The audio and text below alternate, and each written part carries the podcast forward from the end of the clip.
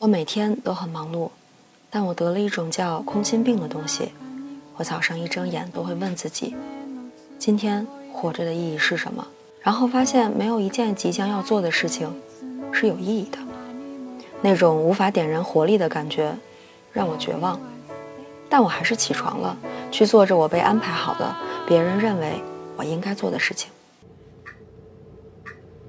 Hello，糖人们，大家好久不见！我是最近身体出了点毛病，没有及时更新视频，但是现在已经恢复的差不多，就赶紧来录视频的店长王瑞，想念大家。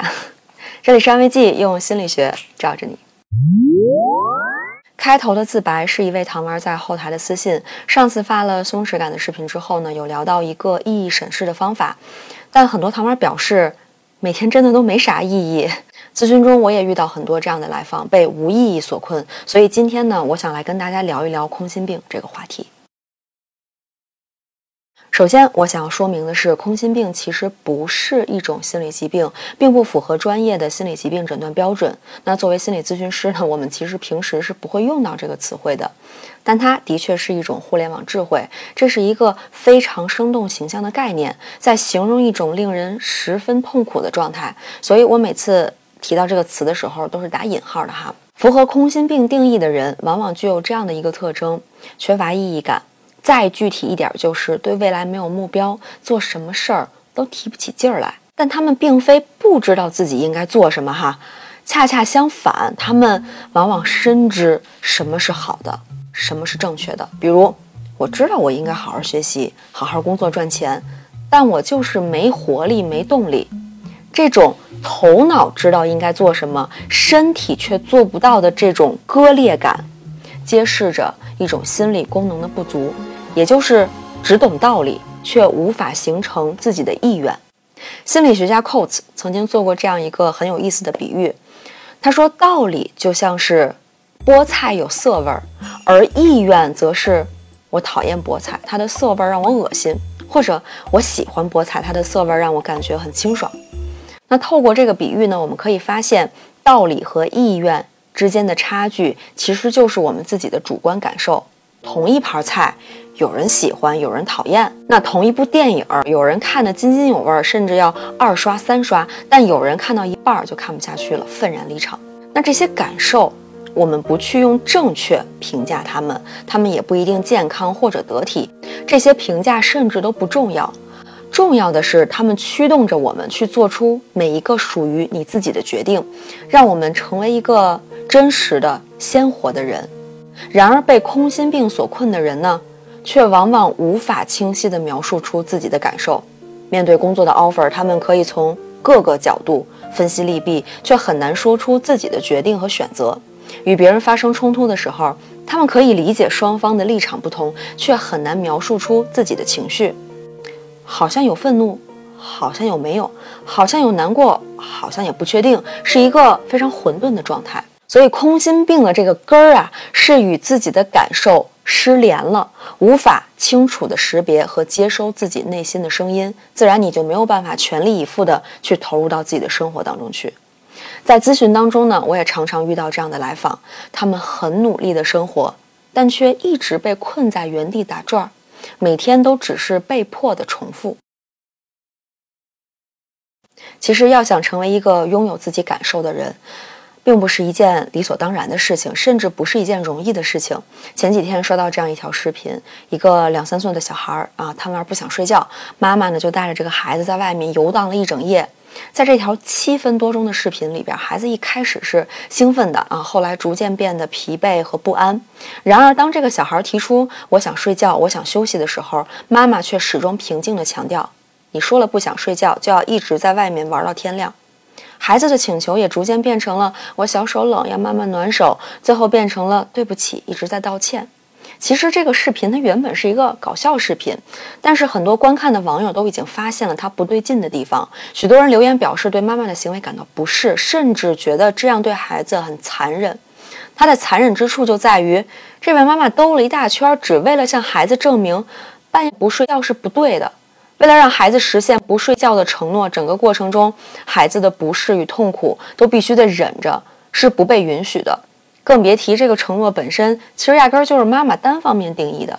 那根据依恋理论呢，年幼的孩子是脆弱的，必须依附于照顾他们的父母才能生存下去。如果父母可以恰如其分地回应和确认孩子的感受，鼓励孩子识别自己的想法，那孩子就会慢慢拥有自己的感受和意愿。相反，如果父母忽视孩子真实的感受，甚至要将自己的要求强加在孩子身上，孩子为了维系与父母之间的关系，就会。扭曲自己的想法和感受，变得不再表达，甚至屏蔽自己的感知。而在当今典型的中式家庭中啊，反复强调的往往就是这个所谓正确的道理，而孩子自己的感受和意志却完全被忽视了。更讽刺的是，这种道理的强调、情感的忽视，往往是以为你好为名，让年幼的孩子无法反驳，也难以抵抗。那这种现状呢，其实也是我目前只做成人的心理咨询，没有选择成为面向儿童的心理咨询师的一部分原因啊。因为孩子暴露出来的问题只是一个结果，真正需要走入咨询室的是父母。但很多父母呢，只想让咨询师治好孩子，而忽略了自己的影响。当然，其实我想说这些啊，并不是要去责备这样的父母，我也并不想去归咎于任何具体的人，因为在一场悲剧里边，所有参与的人其实都受到了某种伤害。那我更想跟大家一起讨论的、思考的，其实是另外一个问题，就是为什么空心病会成为近年来的一个时代病？也许无论是权威而焦虑的父母，还是空心的孩子，都在折射着当下这个社会笼罩着我们的许多冲突、快速的变化、激烈的竞争，让每个人都觉得自己如此的渺小和脆弱。